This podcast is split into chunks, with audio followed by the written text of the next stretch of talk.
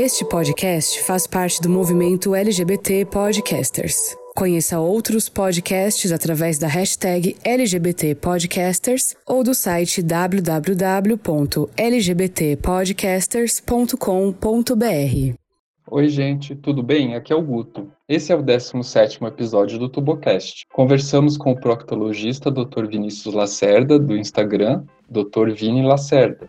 Falamos um pouco sobre saúde anal e sobre dicas sobre os cuidados quando pensamos na prática do sexo anal. Espero que vocês gostem do episódio. Aproveitamos para lembrar que continuamos com a campanha de financiamento no site Apoias. Ela é muito importante podermos continuar com o projeto. Você pode nos ajudar com qualquer quantia. Se você quiser se apresentar. Bom, é, meu nome é Vinícius, eu sou médico, a minha especialidade, eu sou cirurgião do aparelho digestivo eu atuo também como proctologista, né? É o médico que cuida aí da saúde do ânus, do reto e do intestino grosso, né? E eu tenho uma página no Instagram voltada para o público LGBT e a mais, né? E Twitter também. E eu escrevo na Carta Capital, numa coluna de saúde LGBT, tá? Que legal. E, e aí eu, eu tento né, focar uns temas mais nesse assunto. É, eu vi que tem bastante lá na Carta Capital tem bastante reações, assim, às vezes umas pessoas meio, né? É, assim, sempre vai ter, né? Sempre vai ter o pessoal.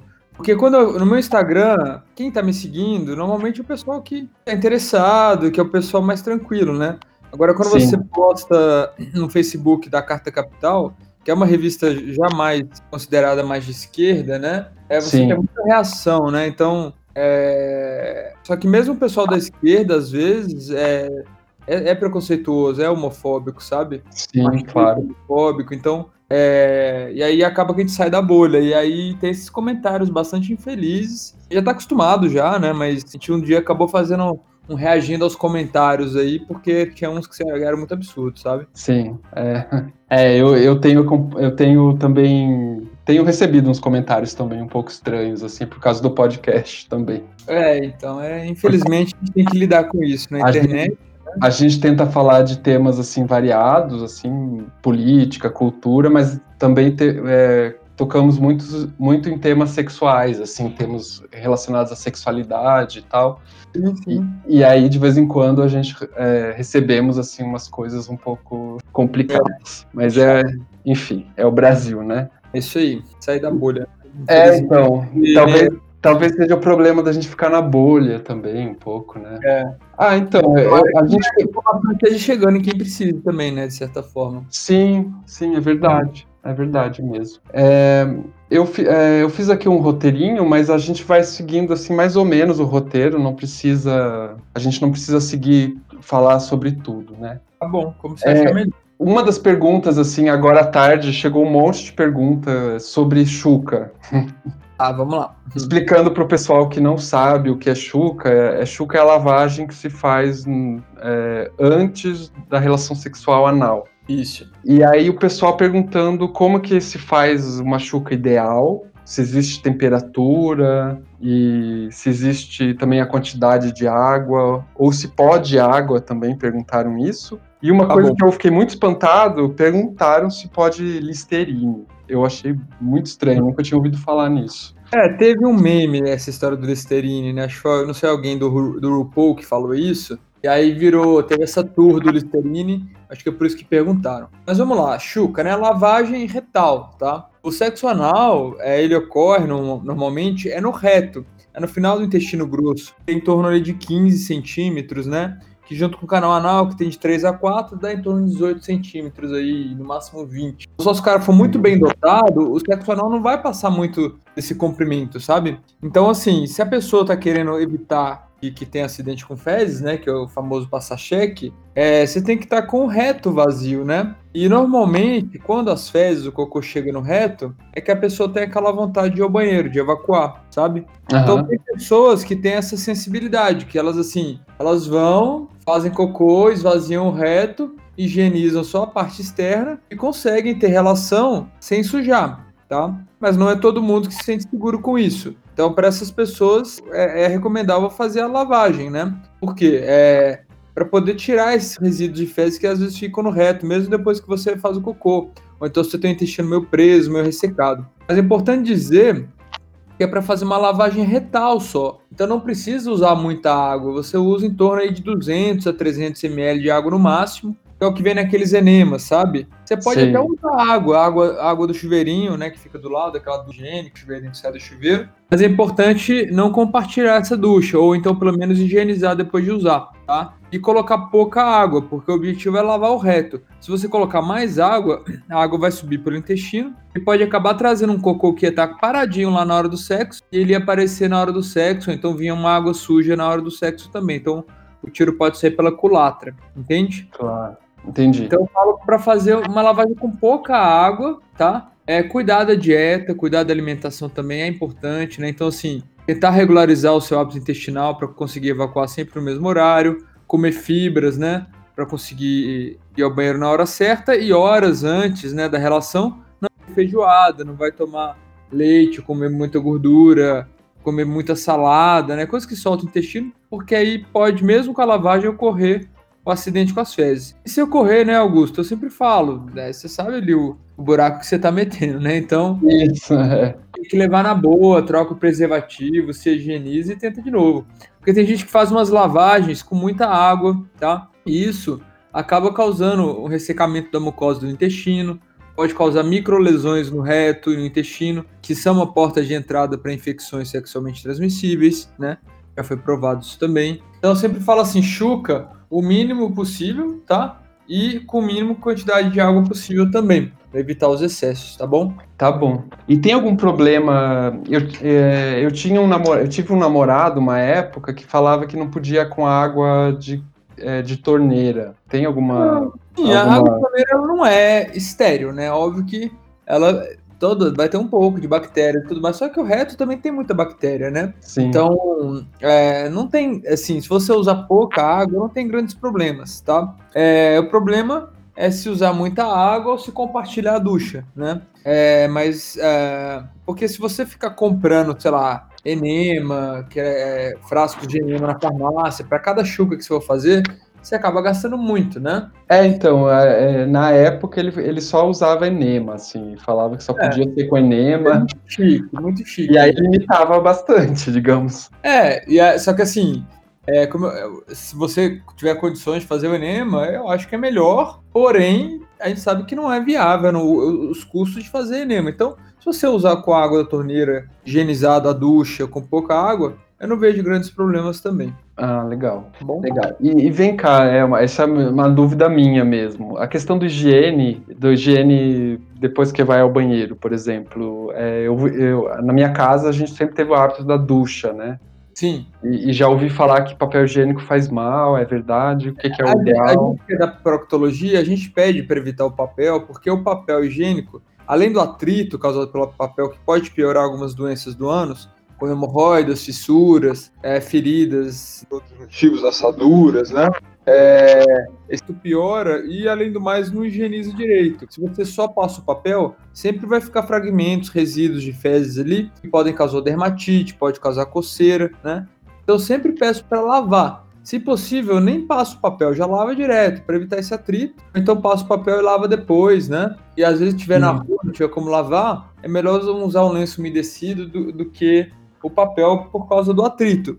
Em casa, se possível, sempre lavar, tá? Porque vai melhorar a questão da higiene, vai melhorar a coceira e vai prevenir aí é, hemorroidas, né? E ajudar a tratar essas doenças também. Uma coisa que é legal fazer também são os banhos de assento, tá? É, se tiver chuveirinho com água quente, você pode deixar o chuveirinho batendo no, no ano sem introduzir, não é chuca. Uns 15 minutos, tá? Dá para fazer isso umas duas, três vezes ao dia. Ou então usar uma banheira ou usar uma bacia com água morna mais para quente, fica sentado com as nádegas afastadas e deixar a água agindo no ânus. Isso ajuda a aliviar alguns sintomas de algumas doenças do ânus também, às vezes uma irritação depois de uma penetração. Legal, legal. E tem, eh, tem alguma, alguma relação entre, por exemplo, é, machucados assim na relação sexual entre o tamanho do pênis e o tamanho do, do reto ou não? Não tem nada a ver. Então, é, machucado é, pode acontecer. Normalmente, quando machuca, é por dois motivos. Ou porque não estava bem lubrificado, então tá com atrito, tá? Ou porque a pessoa não estava relaxada, não relaxou o suficiente. Óbvio que um pênis mais grosso vai ser mais difícil de ser penetrado, você tem que relaxar mais. Certo? Sim. Então, normalmente as fissuras, as lacerações ocorrem quando força, quando você tenta penetrar com o ânus contraído ainda, certo? Tenta relaxado. E normalmente isso causa dor, a pessoa sente dor na hora, né? Então, quando você está sentindo muita dor, é bom não forçar. E melhorar o lubrificante, tentar ir aos poucos, né? Tentar brincar um pouco com o dedo, com, com cunete, ou então penetrar algum acessório, algum brinquedo, para ir ajudando você a relaxar, para na hora que você for penetrado ficar um pouco mais fácil, tá? Assim, é óbvio que um pênis mais grosso quem tem dificuldade vai ter mais dificuldade de ser penetrado, né? Mas uhum. é importante a pessoa estar relaxada. Se ela não está relaxada, ela vai sentir dor e, consequentemente, vai causar essas lesões. Entendi, legal. É, outra pergunta que chegou, é, chegou, chegou aqui no, no meu Twitter foi é, se a gente tem que é, consultar eu acho que é pensando na, na questão do, do, sexo anal, principalmente, mas do homem gay e tal, se a gente tem que consultar um prócto, é, como se consulta um urologista. Como que é isso? É, é, Não, é, é interessante quem pratica sexo anal, principalmente passivo, receptivo, né? É um proctologista por perto, por dois motivos. Se acontecer alguma doença, né? Uma hemorroida, uma fissura, uma fístula, alguma ferida causada por alguma infecção, o procto pode ajudar a tratar e você voltar a fazer sexo logo, tá?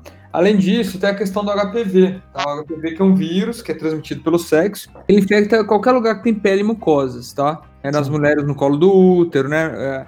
É, é no pênis, na vulva e no ânus, tá? E já foi demonstrado que o HPV está associado com câncer de ânus, tá? assim como está associado com câncer de colo de útero, câncer de pênis. Então é interessante fazer alguns exames preventivos, tá? A gente faz uma coleta no ânus, que é uma, uma escovinha, que é o Papa Nicolau anal, um exame chamado anoscopia com magnificação, tá? Isso para quê? Para poder identificar lesões que podem evoluir para câncer precocemente, tá? Ou então é, fazer biópsia se surgir alguma lesão, tá? Para poder fazer o tratamento mais precoce possível tá? É, então, quem pratica sexo anal, assim como as mulheres precisam de ginecologista para fazer Papai Nicolau, é interessante fazer esses exames preventivos no ânus também. Principalmente quem pratica sexo anal, quem vive com HIV, tá?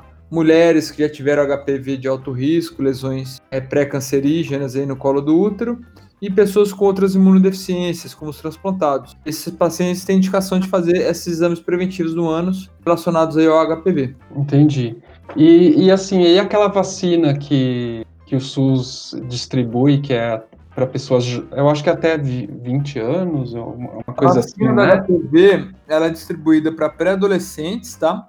Meninas entre 9 e 14 anos, meninos entre 9, é, 11 e 14 anos. Porém, pessoas que vivem com HIV podem ser vacinadas até os 26 anos pelo SUS. Mas quem quiser e tiver condições pode fazer a vacina além dessa idade. Só que ela vai ser particular, são três doses, não é muito barato. Entendi. É, para mim, por exemplo, eu tenho 40 anos, é, você acha que vale a pena ou é uma coisa. Olha, ela vai te proteger contra os subtipos né, de HPV que você ainda não teve contato. Pode ser que tenha algum benefício sim, só que é importante deixar claro que você já pode ter algum tipo de HPV, manifestou, manifestou, não sei, Uhum. Que a vacina não vai proteger contra esse HPV mais. Então, quanto mais a pessoa teve exposições sexuais ao longo da vida, é maior o risco de ter o HPV e a vacina não conseguir agir. Mas se você tem condição e, e puder, eu recomendo, sim, mesmo com 40 anos. Entendi. E o HPV, ele não aparece sempre, né? É isso? Não, tem pessoas que ficam com ele latente, ele fica, ele não se manifesta, tá? Ou então ele pode manifestar com verrugas, né? Verrugas no ânus, no pênis, né? Ou então as lesões que podem evoluir para câncer, que são lesões microscópicas, né? Que a gente identifica só com raspado, ou então com uma análise microscópica do ânus, que é feito com chamanoscopia com magnificação. Você olha o canal lá com um microscópio para identificar as lesões de alto grau e poder biopsiar. Entendi. Entendeu? Entendi, legal. É, qual que é o, uma outra pergunta que chegou também de um ouvinte?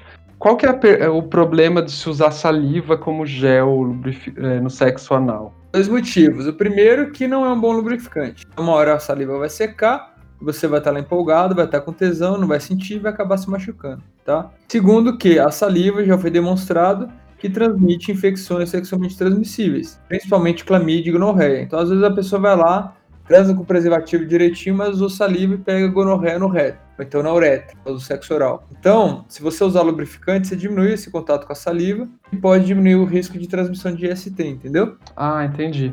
Por isso. Legal. É, a gente vai ficar sabendo bastante coisa depois desse podcast. Hum. Que, que a gente acaba não sabendo, por mais que a gente pratique, né? Verdade. É, tem uma teo- a teoria aí atrás que gente, às vezes, por exemplo, essa parte do HPV eu não sabia. Ah, vamos lá, a gente tá aqui pra isso, tirar as dúvidas. É, outra pergunta que, que veio foi com relação ao fist, fuck, fist fucking, né? Se Sim. faz, se faz mal, é, quais são os cuidados e se existe algum intervalo ideal entre um ato e outro. Então, o fist fuck, ele faz mal se você não for experiente se você fizer da forma errada, tá? Nem todo mundo vai conseguir ser fistado também, né? Para você ser fistado de uma forma que não, não tenha lesões, que você tenha prazer, né?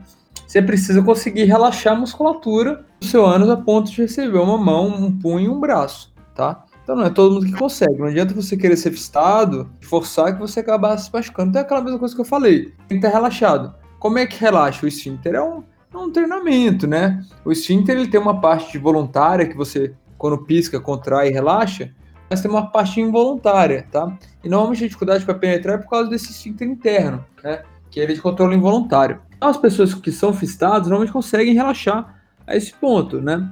Óbvio que tem Uhum. pessoas que usam alguns artifícios para isso, algum tipo de droga, como poppers, né, cocaína, que ajuda a relaxar também. Mas eu não posso, como médico, indicar esse tipo de, de abordagem, Claro. né? Então, é, o fishing, quem pratica, né, já sabe, tem que tá- ter as unhas sempre bem cortadas, usar luvas, usar muito lubrificante, evitar de usar anestésicos locais, né, evitar de usar drogas que podem é, é, mudar a sua percepção de dor, né? E você pode Sim. acabar se machucando. Não tem nada médico, científico falando qual a- quantidade de vezes que você deve ser fistado ou não. Na verdade, tem pouquíssimos estudos sobre phishing. A gente sabe que, que algumas pessoas já se machucaram, tanto por lacerar o músculo, né, por forçar, ou então por perfuração intestinal também, tá? Normalmente são pessoas ou que estavam sob efeito de drogas, né, que acabaram abusando, ou pessoas inexperientes. É, Inclusive, quem fista precisa ser experiente, né? Então, Claro. a abordagem é sempre de, de controle de danos, né? Se você gosta Sim. de fazer, sabe como fazer, fazer direito, não forçar e saber o seu limite. Não adianta a pessoa achar que, ah, que todo mundo consegue ser fistado, tem gente que consegue nem ser penetrado por um pênis, quanto mais por um phishing, né? Claro. Então, é, é isso, as pessoas têm que É ser uma- é- né? Tem que É uma, ter questão, é uma questão também da pessoa se perceber, né? Sentir o Exatamente. próprio corpo. Eu tenho impressão, menos. É, e assim, a- o- óbvio que o phishing, quando mal praticado, quando você força, ou então quando não tem essa percepção por causa das drogas, ele pode sim causar lesões muito sérias, Entendi, tá? entendi. Legal. Bom, bom fazer essa observação também com relação às drogas, né? Porque às vezes o pessoal é, tá ali com sob efeito de álcool ou de outra coisa e aí É, então, as drogas facilitam o sexo anal no geral, né? Poppers, cocaína, só que assim, às custas de quê, né? Qual é o efeito colateral disso, né? E você usar anestésico no sexo anal falam que não deve, porque você mascara a dor e a dor é um termômetro de que tem algo dando errado. Então, se você tá mascarando a dor, você pode se machucar e só perceber depois que passar o efeito. É, eu mesmo, pessoalmente, assim, tenho uma experiência bem traumatizante, assim, que o meu primeiro namorado, a gente comprou um desses cremes e foi bem... É, um anestésico, é, e eu fiquei bem traumatizado, assim, porque eu que fui o ativo e aí fiquei bem é, com medo depois, assim, porque tinha machuca, machucou bastante, né, e aí eu fiquei um tempão, assim, com medo de, de fazer sexo anal, não de, de penetrar. sexo anal. Você tem dificuldade, usa outros artifícios, muda a posição, vai por cima, vai de lado, usa mais lubrificante, mais preliminares, usa um consolo, sabe? É, não estimula o genital na hora da primeira penetração. Tem, vezes, tem gente que às vezes quer mostrar que tá de pênis ereto ali, fica estimulando o pênis, isso faz você contrair a musculatura do ânus, né? Isso, e, e tem que ter intimidade, né? No- tem pessoas que realmente não têm facilidade para ser penetrado. Existem alguns artifícios, mas também não tem milagre, né? A pessoa tem que gostar, não pode se forçar a gostar também. Sim, claro, verdade. É, aproveitando que a gente estava falando do fisting, veio também uma pergunta sobre du- é, dupla penetração, se tem algum risco, se... Tem. É o mesmo risco do phishing, né? Aham, mesma coisa. Com o ânus contraído, depende da posição errada, né? Você pode estirar ali a musculatura e lacerar, né? Pessoal fala para normalmente ir numa posição que o ativo, um ativo por baixo, o passivo senta por cima, e o outro penetra por trás. Essa é a posição mais usada, o, o primeiro ativo na beirada da cama, né? Sim. Mas, mesmo assim, né, a pessoa tem que ter noção do seu limite, usar muito lubrificante, não usar drogas, os, os mesmos cuidados do fishing, sabe? São, são práticas um pouco mais extremas do ânus. Tem gente que consegue e tem gente que não consegue. Quem não consegue não adianta forçar. Você acha que, que assim, que a, a indústria pornográfica está influenciando bastante, assim, na, nas Ah, práticas dúvida, né? sexuais? Sem dúvida. É, eu acho que o, pornô, às vezes você quer fazer coisas que você vê no pornô que você não vai conseguir, né? Então, tudo na pornografia é, é- tem artifícios, né? Eles usam artifícios para a pessoa conseguir, inclusive drogas, anestésicos e tal, que não, não é bom usar. E assim, eu- sem dúvida, né? Eu acho que as pessoas querem fazer performances e práticas que elas não têm experiência. Né? Eu, sou, eu não sou moralista, eu acho que a pessoa quer fazer fetiches, quer ser fistado, tudo bem, mas ela tem que ter noção do seu limite e para poder não se lesionar, né? Uma lesão grave ali na Sim. região é muito sério. Então, Sim. eu acho que influencia muitas vezes negativamente também. Sim. Muito legal o seu trabalho, viu? Obrigado. A gente andou, quer dizer, eu andei pesquisando bastante, vi os, os posts no Instagram, Ah, achei bem, achei bem, bem importante, assim, né? Eu, traba eu trabalhei o ano passado inteiro como, com essas questões de saúde, saúde sexual, numa ONG LGBT que tem aqui em Curitiba, Ah, que legal. Qual o nome dela? é, chama Gru- Grupo Dignidade. Que legal. E eu também trabalhei com um pessoal, com um grupo de. uma roda de conversa sobre é, com pessoas vivendo com HIV também. E, Ah. assim, e aí eu percebi al- alguns, algumas questões sexuais que deveriam. é, que a gente tinha que às vezes abordar e tal. Às vezes nem sempre o fato da gente, das pessoas, por exemplo, a grande maioria ali eram pessoas gays, né? Porque a roda de conversa nasceu numa ONG gay. Sei. Ma- mas ainda tinham algumas travas, algumas questões ali. A gente sempre estava falando sobre questões sexuais. Algumas vezes até eu chamei alguns médicos para participar da roda, porque, né, eu como pessoa que não sou da área acabava fazendo papel assim mais como educador, eh, educador, né, educador social. Sim. Ma- Mas, enfim, às vezes é bom conversar com alguém mesmo da, da área para esclarecer muitas dúvidas. É, uma, uma questão que sempre aparece, por exemplo, é a questão dos- da, é, da vulnerabilidade do, do, do sexo anal, né, do homem gay, mas também da mulher trans, com relação ao, é, ao HIV. Por que, que isso acontece é, para o ouvinte, assim, para o ouvinte entender? É, o, o risco de transmissão de HIV numa relação anal, você sendo passivo, tá? Uma pessoa que está com a carga viral detectável, no caso ativo, né? O risco é de 138 para cada 10 mil relações, tá? Se você for comparar, por exemplo, você ser ativo, dá em torno de 8 para cada 10 mil relações, e sexo vaginal dá menos que isso, 6 para cada 10 mil relações. Então, realmente, a pessoa que é penetrada fica mais vulnerável ao HIV, tá? Se a outra pessoa não está tratando, obviamente. Por que isso? Porque o reto tem uma mucosa mais fina do que a vagina, do que a boca, do que a, a própria pele, então é uma camada de células só. É muito vascularizado, tem muitos vasos sanguíneos, né? Então, e a, e a população de células TCD4, que são os linfócitos, as células de defesa que o vírus infecta, a população de CD4 no ânus é maior do que na vagina e em outros lugares. Então, por isso Uhum. que chance de você pegar HIV pro sexo anal é maior, tá? E por esse motivo que homens gays que praticam sexo anal, mulheres trans, mulheres hétero, né? Homens hétero, eventualmente, é, que praticam sexo anal passivo estão mais vulneráveis ao HIV por esse motivo. Entendi. E- mas é, é importante, é, talvez, é, deixar claro para o pessoal, assim, a diferença entre vulnerabilidade, né, uma questão física mesmo aí, Sim. do, do daquela, daquele velho conceito de grupo de risco, né, que eu acho que era bem equivocado e que ac- acabava levando a uma série de discriminações e preconceitos. você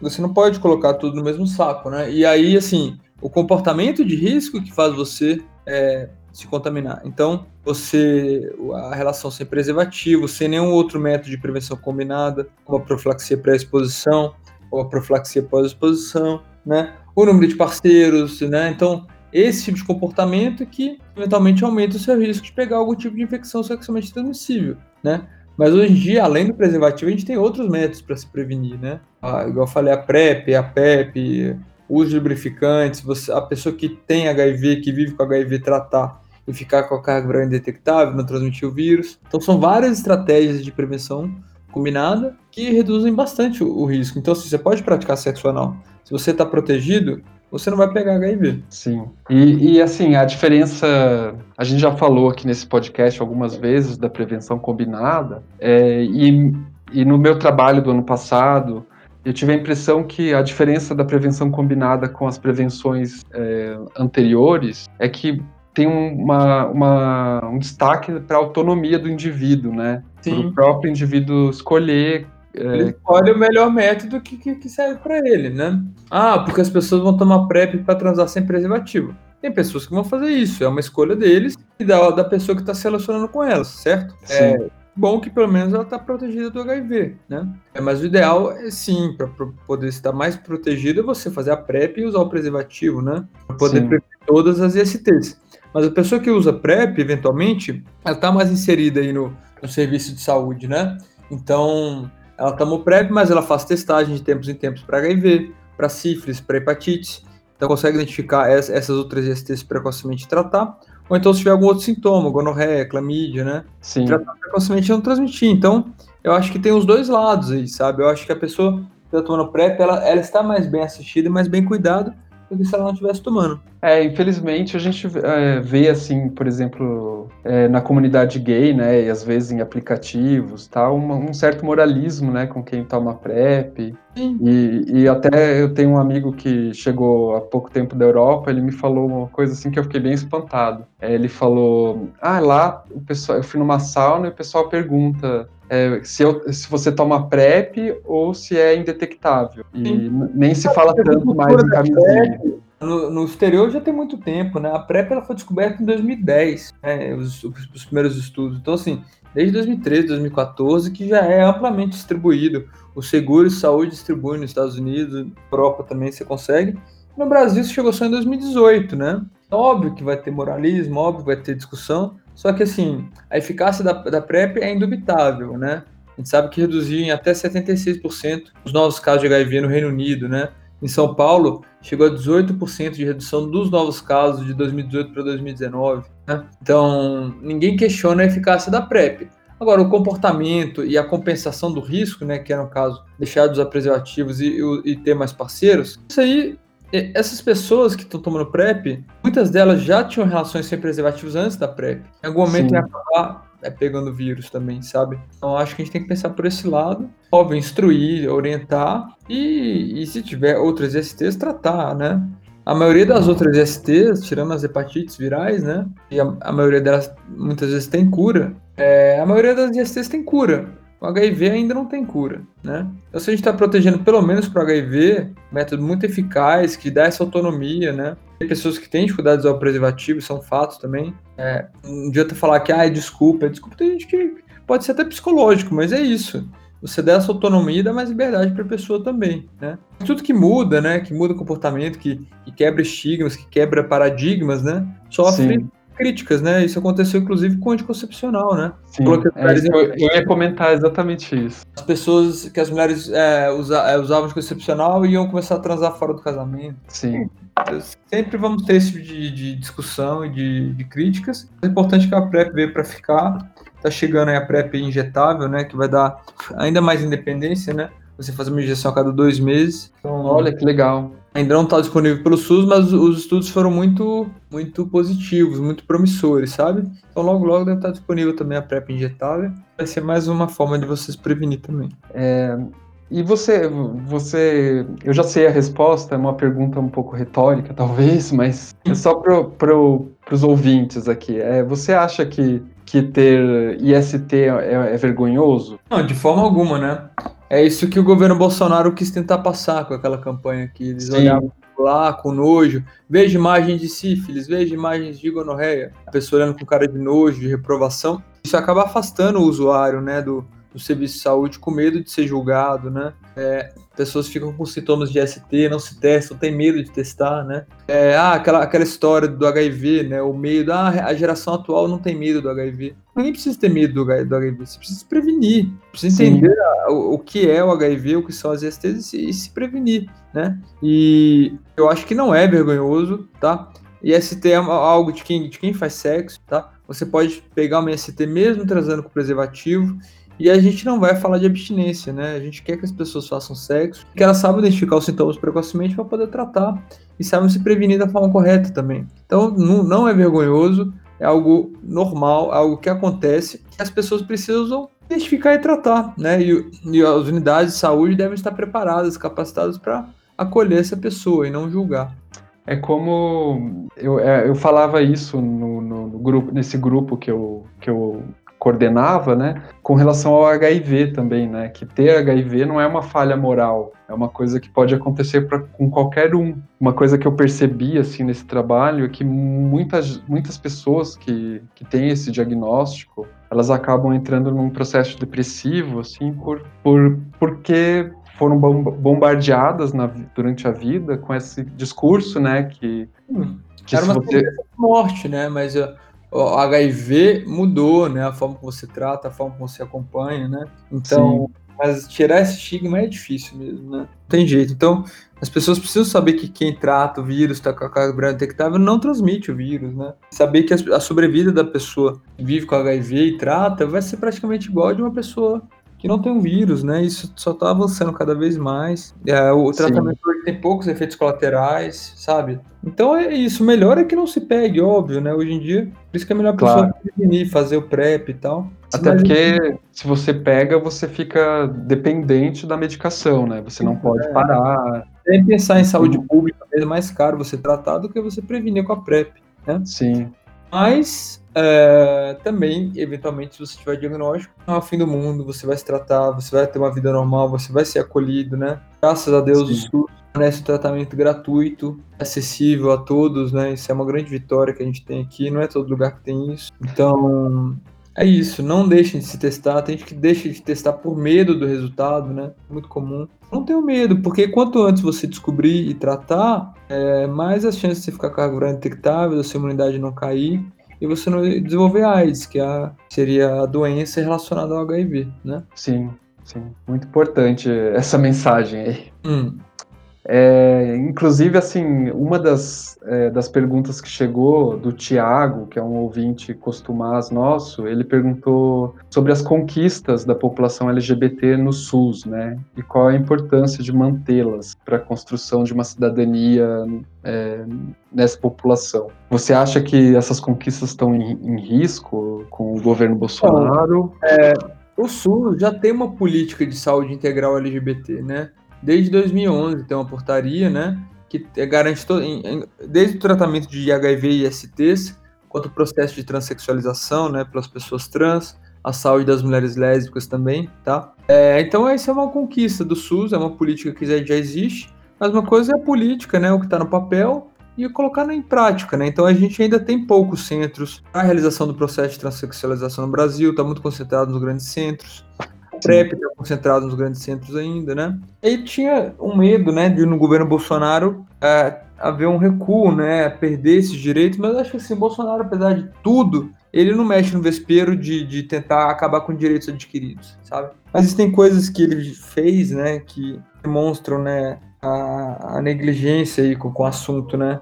Existe, existe um departamento de HIV e AIDS, né, e outros STs, esse departamento foi extinto. Na verdade, ele foi aglutinado a outro departamento aí para virar um departamento único de doenças crônicas e hepatites virais. Só que, como eu falei, o tratamento da HIV no Brasil era modelo, né? E, Sim.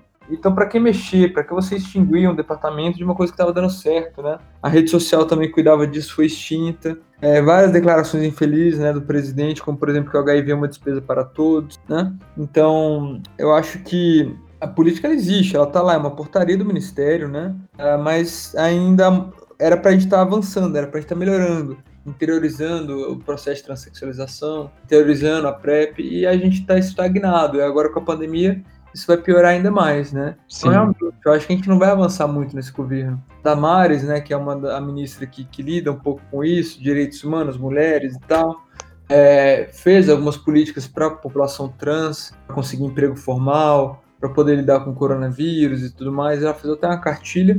Mas é aquilo, são migalhas, né? Que eles vão dando, fala que apoia a causa LGBT sim, mas a gente sabe que não. Então acho que nesse governo a gente ainda vai ter pouco avanço nessa área. e com a crise da, da, do coronavírus vai piorar. Mas o tratamento da, do HIV continua garantido, mesmo com a pandemia, né? Talvez a pessoa Sim. demore um pouco para fazer os exames, mas consegue pegar a medicação. E a mesma coisa vale para o PrEP também, né? Então, Sim. É, é, a gente pode também, talvez, pensar assim que existem contratos, né, que o governo assinou é, não, é com a indústria farmacêutica. Então, é, então eu acho. É, e tá dando resultado positivo, né? A PrEP tá dando resultado positivo de novos casos de HIV, então não, não é louco de tirar, mas é óbvio que ele vai dar um desdenhar, né? Vai falar que, que tá dando medicação para as pessoas transarem sem camisinha, enfim, todo aquele moralismo que existe, né? Mas, Sim. de qualquer forma, continua. Ainda não, não tivemos aí um, vamos dizer, um cancelamento, né? Mas sem dúvida eu acho que a gente está retrocedendo sim, porque era para a gente estar tá avançando, na verdade. Era para estar tá melhorando. Sim. Ou não, não tá melhorando, quando tem pessoas que falam que não tem dificuldade para pegar PrEP, por exemplo. Sim. É, quando eu estava eu tava coordenando esse grupo, o que eu ouvia, ouvi algumas vezes, mas na verdade é um problema que já vinha anterior até o Bolsonaro, que era um problema no interior, que às vezes é, acontecia algum problema de logística para a medicação chegar e para a PrEP chegar também. Às vezes a PrEP não, não estava disponível no interior e a medicação para o HIV algumas vezes eu escutei falas, né, que, que, afirmavam isso, mas que era um problema anterior já. E... É, eu acho que quando a gente fala de saúde pública, a gente vai ter dificuldades, problemas, né? Eu acho que essa Sim. questão da pandemia, pessoas que querem tentar pegar a PrEP no SUS, talvez tenham um pouco de dificuldade ainda, né? mas eu realmente espero que tudo volte ao normal depois. E você tem a opção, para quem tem condições, de pegar PrEP por via particular, né? Você infectologista, ele te passa receita e tem alguns sites que vendem a medicação. Ah, legal. Bom saber também. É, mas eu acredito que, espero que em breve deve estar normalizando. Pessoas que queiram começar a PrEP vão estar conseguindo também. É, perguntaram aqui também é, quais os riscos de se engolir esperma. Se é, chegou de um jeito um pouco estranho, que é a pessoa perguntou se se colocar na boca é, é, é, menos arriscado do que engolir. Não sei. Não, eu acho que meio que dá na mesma, tá? É, o sexo oral, quando a gente fala de HIV, o risco é bem baixo, tá? É, mas ele não é inexistente. E esse risco aumenta quando fala de HIV. Quando tem ejaculação ou quando tem feridas na boca, quando a pessoa usou fio dental, enfim, antes da, do oral, tá? É, mas o oral transmite muito outras ISTs, principalmente simples, clamídia, gonorreia, herpes, HPV, tá? Então a pessoa não, né, e assim, é muito difícil as pessoas usarem preservativo no oral, né? É o Sim. famoso não chupa bala de papel, né? Um papel. Então, é, então acho que é isso. Quando você tem ejaculação, feridas, o risco aumenta e entender que por mais que o risco de HIV seja baixo, o risco de outras ISTs é considerável, né? Então tem gente que ela penetra com preservativo, mas o oral foi sem, acaba pegando uma, uma uritrite, ou então uma inflamação no reto, por clamídia ou gonorreia, pode pegar sífilis, né? Então, os riscos de se ejacular na boca são esses, de STs. Sim. Mas, claro, se for um parceiro fixo, ou se você está tomando PrEP, o risco diminui bastante. É importante sempre fazer as testagens para estar tá com tudo em dia. As vacinas também, né? Vacina para hepatite B, vacina para hepatite A, né? E a vacina do HPV, para quem tem, quem tem condições. Sim. É, outra, uma outra pergunta que, que chegou, que eu acho muito boa, hum. e que tem relação com isso que a gente falou agora, é se abstinência e relacionamento monogâmico é uma forma de prevenção à IST. É, deixa de ser, né? Mas será que... Que, que sim, que não, é, é, um, é um método, sem dúvida, é um método de você, se você não transa, você não, não pega IST, e você não engravida, né? É um método de prevenção, só que é um método eficaz, as pessoas, você reprimir o desejo sexual das pessoas é saudável, né? Aí é outra discussão, né? Sim. Tem um relacionamento monogâmico, sim. Quando você tem um parceiro só, vocês testaram, né? É, se tem HIV, tá tratando, se você conhece a sorologia do seu parceiro, o risco de você pegar uma ST no relacionamento monogâmico fechado é muito mais baixo do que no relacionamento aberto, mas não é inexistente, né? Tem pessoas que são é, portadores assintomáticos, às vezes, de algumas ISTs e eventualmente pode acontecer. Fora também tem pessoas que pulam cerca, né? Por isso que é importante, mesmo em relacionamento fechado, se cuidar e fazer exames a cada seis meses, um ano, pelo menos. Legal, legal. É uma, é uma boa questão, né? É uma coisa que a gente tem que falar às vezes, porque, enfim, é, tem a questão da, das pessoas sa é, saírem, né, do não, digamos, não cumprirem o que o que foi combinado no relacionamento. Tem, a gente tem, sempre tem que pensar essa, essa possibilidade, né? Não é que vai ficar desconfiado, nada disso, mas né, existe a possibilidade. Sem dúvida.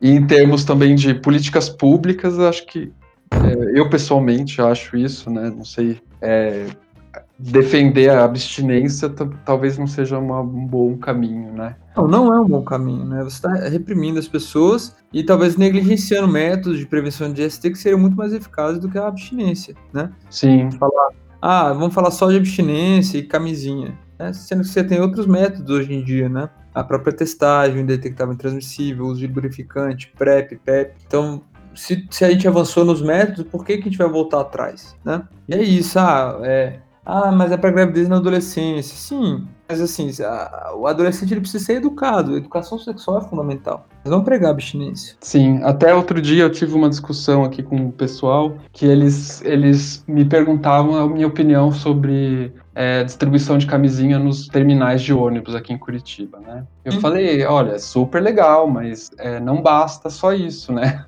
Tem que ter toda uma educação sexual. É caro, né? Então, assim, a camisinha ela tem suas falhas, né? No sentido de pessoas que não usam, né? É, as próprias falhas do preservativo de estourar, de, de sair, né? Então, assim, é, é o método mais acessível, mais barato e mais eficaz. A gente sabe que tem pessoas que não usam, então precisa realmente oferecer outros métodos para essas pessoas se protegerem. Então, as pessoas mais vulneráveis, né, as populações-chave que a gente fala, tem indicação de fazer a PrEP, de fazer a PEP se tiver alguma exposição desprotegida em até 72 horas, né? Então, acho que é isso. Distribuir camisinha no carnaval, isso todo mundo faz. E as pessoas continuam pegando ST e continuam engravidando. É, foi o que eu falei para eles. Se você não tiver uma educação sexual né, na escola ou em casa, a camisinha acaba virando balão, né? Porque a pessoa acaba não, não sabendo nem como usar. E... É, Sim. E é isso, né? Tem estudos que falam que 30% não usam preservativo, né?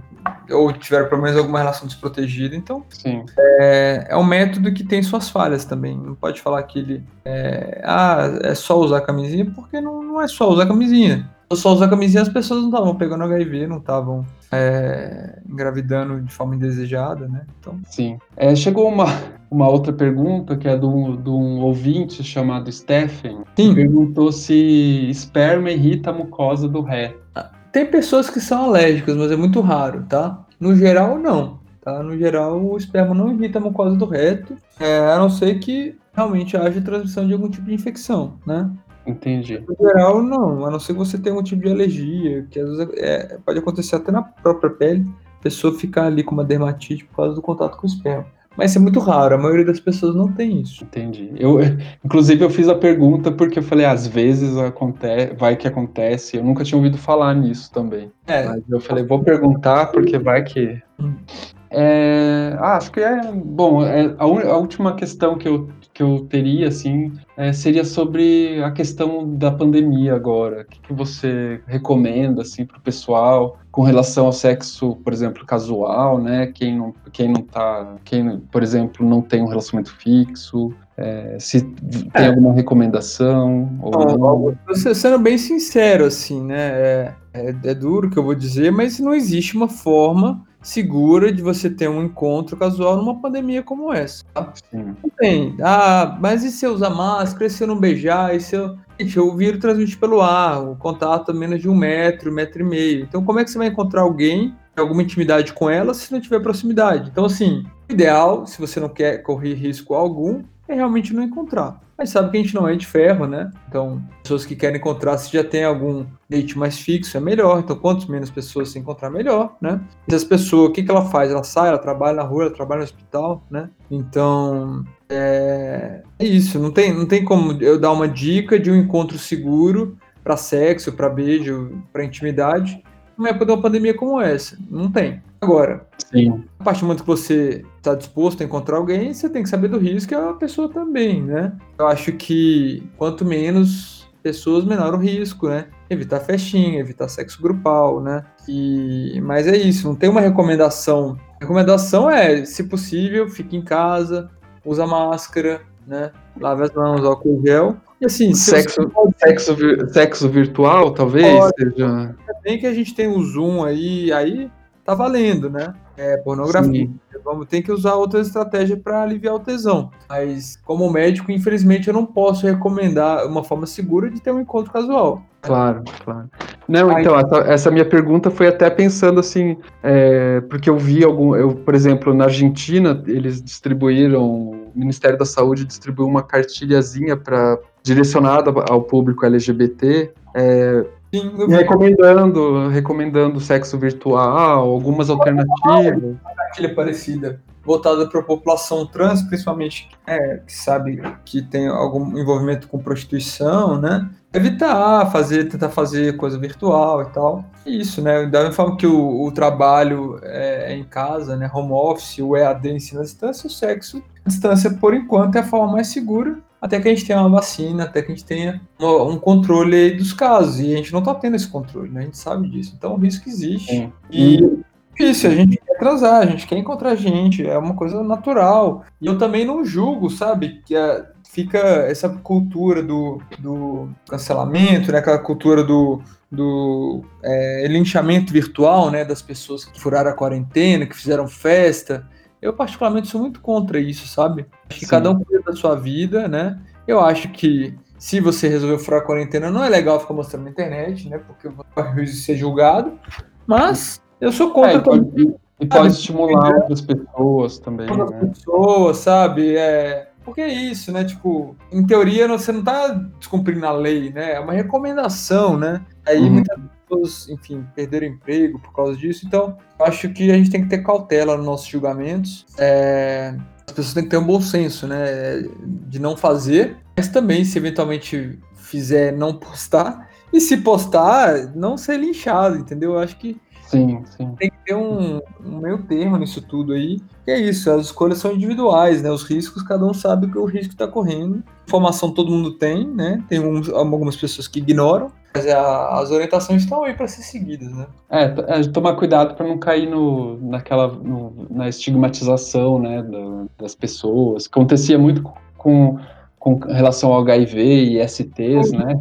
Sem dúvida, né? Então, assim, é, sabe, as pessoas, enfim, uma hora essa pandemia vai passar, se, tomara, né? E Tomara. eu acho que as pessoas poderiam segurar a onda um pouquinho, por mais que libere, flexibilize a quarentena, a gente está flexibilizando a quarentena para poder abrir o comércio, as pessoas ganharam o seu ganha-pão. Não é para fazer festa, né, gente? Não é para Sim. fazer festinha de sexo, não é para trepar, né? É para realmente o restaurante abrir e voltar a pagar seus funcionários, a ter algum, algum sustento, né? As pessoas entendem que flexibilizar a quarentena como acabou a pandemia. Isso está totalmente errado. É, e a gente não tá falando com moralismo aqui, né? A gente tá falando Não. assim, que sexo é ótimo, transar é ótimo. Ah, mas é, é, sair sem máscara é igual transar sem camisinha. Não é. Porque quando você transa sem camisinha, isso diz respeito a você e ao seu parceiro, ou parceiros, né? Que, Sim, em teoria, todos são de acordo em transar sem camisinha e assume o risco. Quando você está sem máscara, você está transmitindo vírus para outras pessoas, para as pessoas dentro da sua casa que não, que não saíram sem máscara, né? Então, são epidemias e vírus que se transmitem de formas diferentes. Não, não é a mesma coisa. sim, é, eu concordo com você. Então é isso, ó.